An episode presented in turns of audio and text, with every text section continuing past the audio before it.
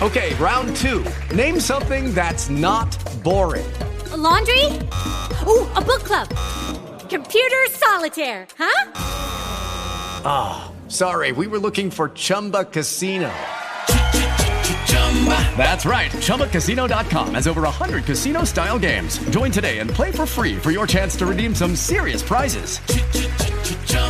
ChumbaCasino.com. No purchase necessary. Full prohibited by law. 18 plus terms and conditions apply. See website for details. Hello, it is Ryan, and we could all use an extra bright spot in our day, couldn't we? Just to make up for things like sitting in traffic, doing the dishes, counting your steps, you know, all the mundane stuff. That is why I'm such a big fan of Chumba Casino. Chumba Casino has all your favorite social casino style games that you can play for free anytime, anywhere with daily bonuses. That should brighten your day a little. Actually, a lot. So sign up now at chumbacasino.com. That's chumbacasino.com. No purchase necessary. BGW. Void were prohibited by law. See terms and conditions 18 plus. Esto es Woo! Corredora. Come on. El podcast de las mujeres que aman correr.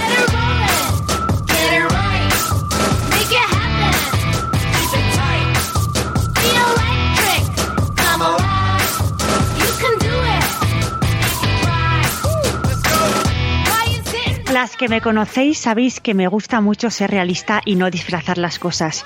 Y cuando me preguntan si cuesta comenzar a correr, mi respuesta es que sí, cuesta, pero nos cuesta a todos. Aunque también es cierto que te devuelve exponencialmente todo aquello que le das. Hoy traemos al podcast un tema muy manido, pero que me, si- me sigue pareciendo muy importante, y es cómo comenzar a correr.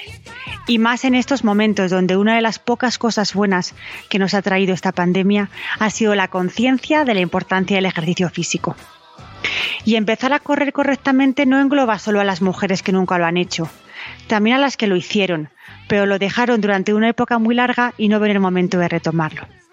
Importa el cómo, el cuánto, el de qué manera y ser muy conscientes de que es un proceso que lleva su tiempo, que no podemos esperar ver resultados inmediatos y que lo peor que podemos hacer es compararnos con nuestra hermana, amiga o vecina. Somos únicas en todos los aspectos. Hoy tenemos al otro lado del teléfono a una entrenadora licenciada en Ciencias de la Actividad Física y del Deporte con una experiencia envidiable. María José Puello es una de las grandes atletas que nos ha dado el atletismo español. Entre sus múltiples títulos y victorias destaca su participación olímpica en maratón en Pekín 2008 y a día de hoy nunca ha dejado de correr.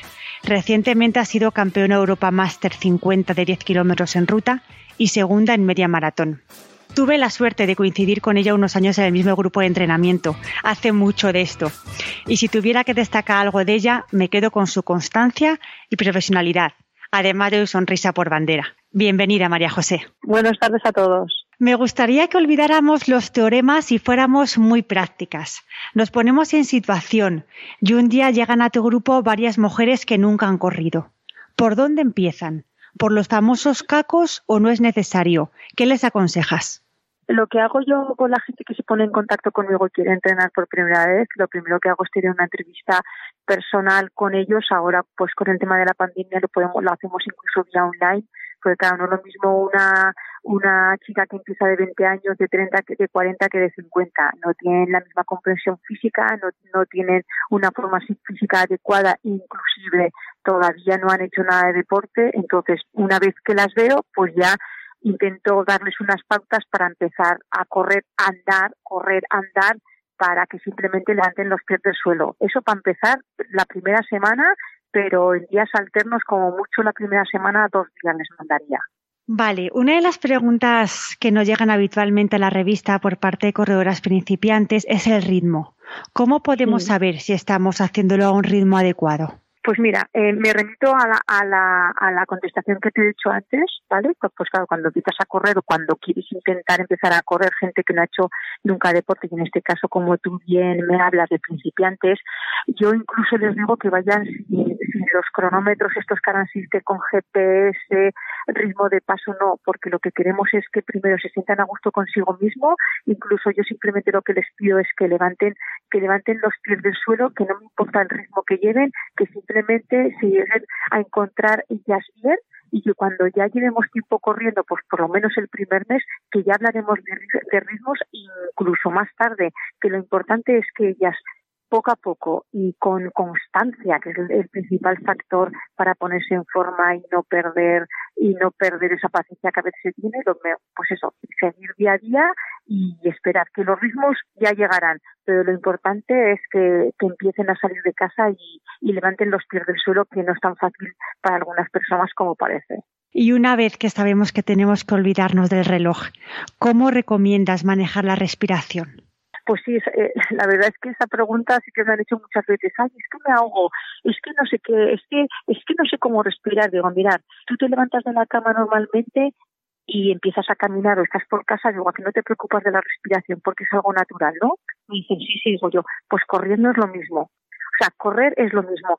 Al principio va a costar que tu cuerpo se adapte porque le estás eh, exigiendo un estímulo diferente, pero llegará un momento que la respiración te saldrá, te saldrá incluso natural incluso natural por, por el propio ejercicio que estás haciendo. No hay que forzar nada, ni hay que, ni hay que mirar canales de YouTube a ver cómo se respira para correr. Es una cosa, te saldrá de forma natural, inclusive cuando, cuando estemos haciendo algún cambio de ritmo y todo. No te tienes que preocupar de absolutamente de nada. En el único momento que hay que preocuparse de la respiración y estar un poquito más al tanto es cuando hacemos los estiramientos. Eso sí, pero durante la carrera continua, sobre todo el primer mes o el segundo, tu cuerpo te llevará eh, a la respiración adecuada para el ritmo o la distancia o minutos que te mande tu entrenador. María José, qué bien se siente una después de entrenar. Y es que llega un día que sin darte cuenta, pues parece que hemos interiorizado, correr, forma parte de nuestra vida, empezamos a sentir los beneficios y al final pues nos acabamos enganchando. Y sí, mm. aunque las principiantes que nos estén escuchando parece que es un imposible, ese momento llega. Pero ¿cuánto tenemos que esperar para sentirlo? Pues mira, bajo mi experiencia y por lo que yo veo cuando observo a la gente, eh, las personas principiantes que vienen, como tú decías, pues como mínimo, como mínimo, un mes y medio para encontrarte a gusto y empezar a, a sentir que realmente el entrenamiento que estás haciendo sirve que por servir sirve, pero parece que el primer día que sales al día, al día siguiente te duelen las piernas.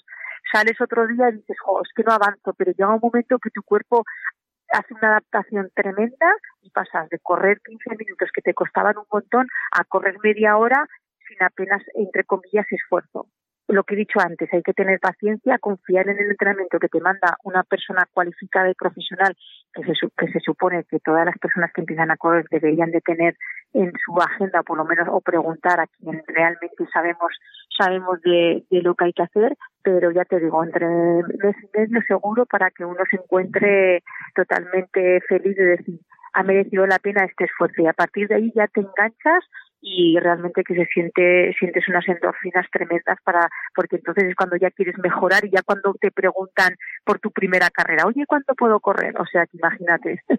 María José, si nunca hemos corrido, es complicado saber hasta dónde somos capaces de llegar. Y es que interpretar correctamente las señales que nos manda nuestro organismo requiere tiempo y adaptación. ¿Cómo le inculcas a una corredora principiante ese punto más que debemos dar para luego sentirnos tan bien y no pararnos al segundo cuando nos duelan las piernas o sintamos cansancio? Eh, exacto. Llega un momento, pues lo que te comentaba, llega un momento en que es complicado eh, saber cuándo podemos eh, alargar la zancada más, qué ritmo tenemos que llevar, que si me estoy pasando o no, pero todo, como tú has dicho, es una adaptación. al final, las adaptaciones en el cuerpo y los estímulos diferentes que les estamos dando, tu cuerpo las asimila. Llega un momento que salir a correr ya no tendrás incluido en tu, en tu rutina, en tu rutina de, de, de, de la semana, incluso el día que no vayas te sentirás mal en el, porque necesitar esa necesidad de deporte de deporte salud para encontrarte bien porque pues eso que el deporte es salud ya no solo para buscar una marca sino también para el día a día para ir a trabajar para estar en la familia para sentirte bien contigo mismo. No toda la gente yo que tengo en mi grupo eh, quieren un dorsal para competir. No no tengo yo en mi grupo de entrenamiento tengo gente que simplemente quiere estar en forma y lo que hacemos pues es eso eh, mantenerles ese de desde que he venido me encuentro mejor me canso menos en el trabajo pues eso, porque el deporte es salud y, y, bienvenido sea mientras lo podamos practicar. María José, pero como corredora olímpica que has sido, ¿cómo, cómo les transmites a, a, estas corredoras ese punto de esfuerzo que tenemos que dar cuando salimos a correr? Pues mira, eh, el punto de esfuerzo está en que mi propia experiencia les sirve a ellas mismas de referente. Claro, cuando me dicen, jo, es que salgo a correr, es que ayer no me apetecía, es que ayer me dolían las piernas, es que ayer digo, ya, ya, digo, si yo todo eso ya lo he pasado, digo yo, pero hay días que es cierto que te pesan las piernas, pero porque estamos en una semana de fatiga y ese y hay que vencer, hay que vencer esa fatiga y otras semanas que dices, como por realmente estoy cansado por el trabajo, o sea, hay que diferenciar entre tengo pereza por salir o realmente tengo que cansar porque mi cuerpo esta semana ha entrenado mucho. Entonces yo les enseño más bajo mi experiencia personal, que para ellos pues les sirve, se les sirve como referente, pues saber distinguir entre estoy cansado por trabajo, porque tengo un día una semana muy mala, o estoy cansado porque me da pereza, o porque llueve, o porque hace viento, porque aquí en Zaragoza hace un de viento. Entonces, bajo mi experiencia, les intento, les intento inculcar precisamente eso, pues que tienen que distinguir en que la pereza hay que vencerla y cuando hay fatiga hay que descansar para no lesionarse. ¿Y comenzar a correr es solo correr? No, la verdad es que ese es un factor importante que yo he descubierto con el paso de los años, que mucha gente te viene para, para intentar mejorar unas marcas ya pasada la cuarentena, inclusive la cincuentena, han llegado a su consumo máximo de oxígeno, a su máxima marca y piensan que por entrenar más o por, o por hacer más calidad en los entrenamientos van a mejorar. Y es precisamente lo contrario. Igual hay que bajar, hay que bajar precisamente esos días de entreno, incluir cosas que hasta entonces no se habían hecho, como es el trabajo de la fuerza, que yo para mí, incluso para la gente que empieza, es súper mega importante trabajar ejercicios de fuerza destinados a la carrera a pie, porque la espalda es lo que nos sujeta las piernas, porque la gente se piensa que corremos solo con las piernas, pero eso, es, eso no es verdad. O sea, se corre con la espalda, se corre con los brazos, se corre con el tobillo y hay cosas que eh, yo además yo lo he visto en un grupo de entrenamiento que les he quitado días de entreno y les he puesto eh, dos días de tonificación y la mejoría ha venido por ahí porque lo que vuelvo al principio lo que le daba a la, lo que hay que dar al, al cuerpo son estímulos diferentes para que tenga una adaptación y tenga una mejoría si siempre has hecho lo mismo algo hay que cambiar y en este caso los ejercicios de fuerza eh, por supuesto, dentro del nivel de cada uno y, y el trabajo que tengan, porque ya no solo hacemos, eh, no, solo se puede hacer fuerza en un gimnasio, hay multitud de, de, cosas que se pueden hacer al aire libre. Y yo les inculco eso, que eh, yo, si tienen que elegir entre un trote y un día de gimnasio por la semana que vienen de trabajo muy agobiados, si tienen que elegir entre gimnasio ir a trotar, por supuesto, gimnasio o tonificación. Y si tienen que elegir entre tonificación y fisio, por supuesto, fisio porque siempre, si digamos que esto es un, un conjunto de, de, cosas que hay que tener en cuenta y mucha gente se olvida de esos, de esos factores y la, la, importancia de la fuerza es algo que yo desde el principio a todos mis corredores, a mis, todos mis corredores les, les digo que tienen que hacer. Pero cómo cuesta, ¿verdad? Cambiar, cambiar esos minutos de carrera por algo, por algo que sea diferente. Sí, María José, sí, sí. aunque hayamos corrido en el pasado, si lo hemos dejado durante una temporada larga, la vuelta realmente es como si partiésemos de cero, aunque tendemos a compararnos con nuestra mejor versión. ¿Qué recomiendas aquí? Pues mira, eh, eh, sí que es cierto que la gente, por ejemplo, que ha hecho deporte y de repente por trabajo o por, o por situación familiar han tenido que dejarlo, sí que es cierto que la vuelta se hace dura, pero enseguida el cuerpo tiene memoria y no es lo mismo una persona que no haya hecho deporte absolutamente nada antes que alguien que sí que haya hecho.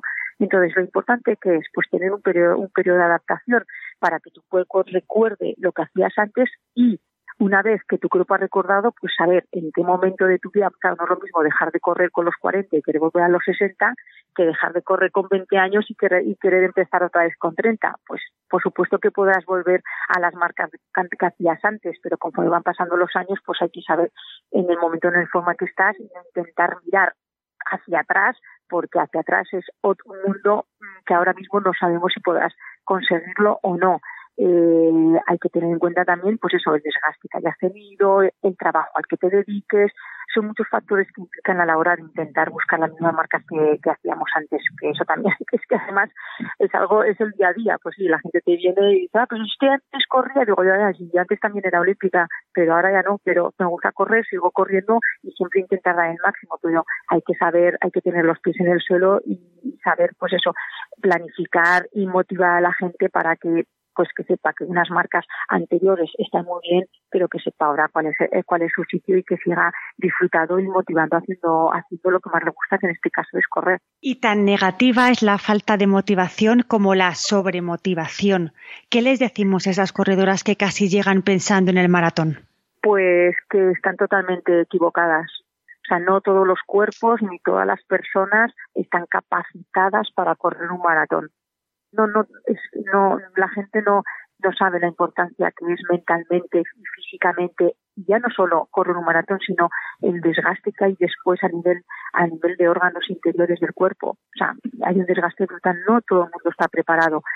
Hay que empezar, ver la compresión física que tienes, a ver cómo te adaptas a la carrera, a ver cómo corres las, los cinco kilómetros, cuando lleves un tiempo, unos 10, media maratón, todo tiene un proceso. Y a pesar del proceso, no todo el mundo está capacitado para correr un maratón.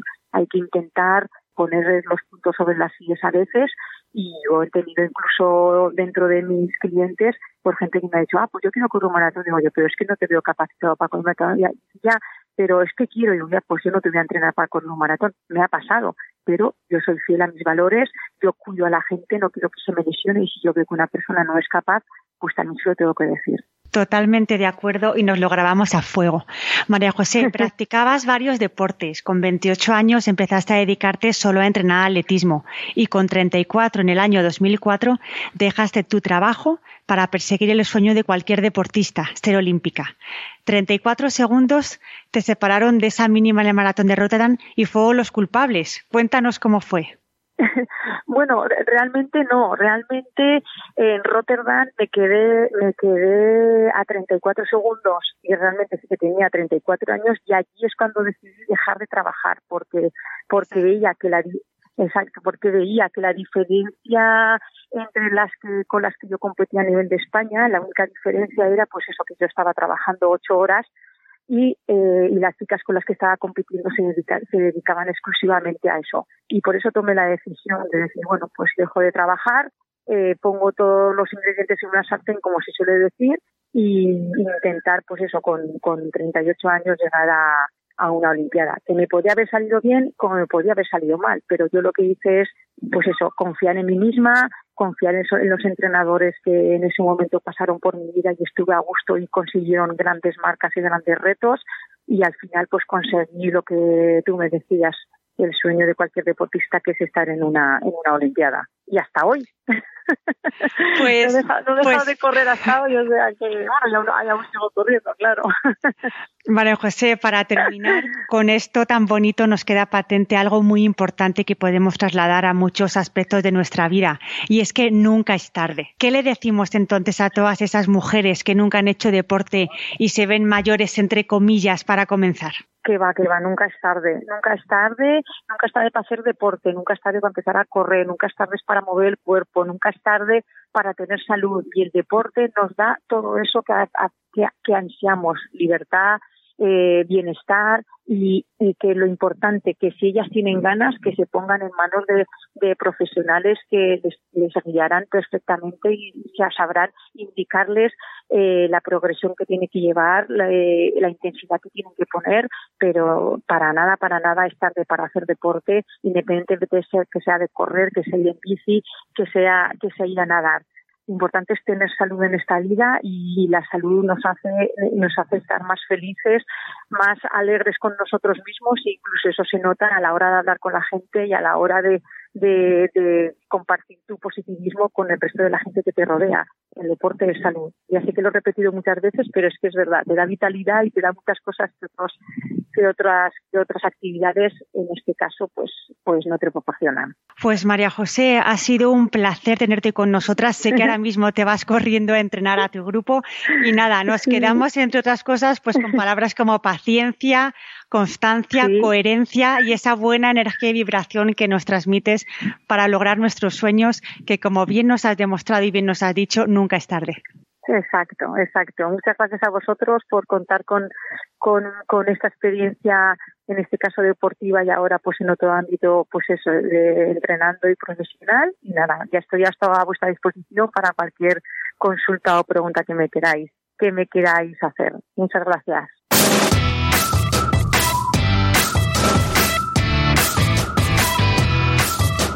Cada semana leemos en nuestra sección de la web Corredoras Anónimas cómo mujeres de todo el mundo comienzan a correr.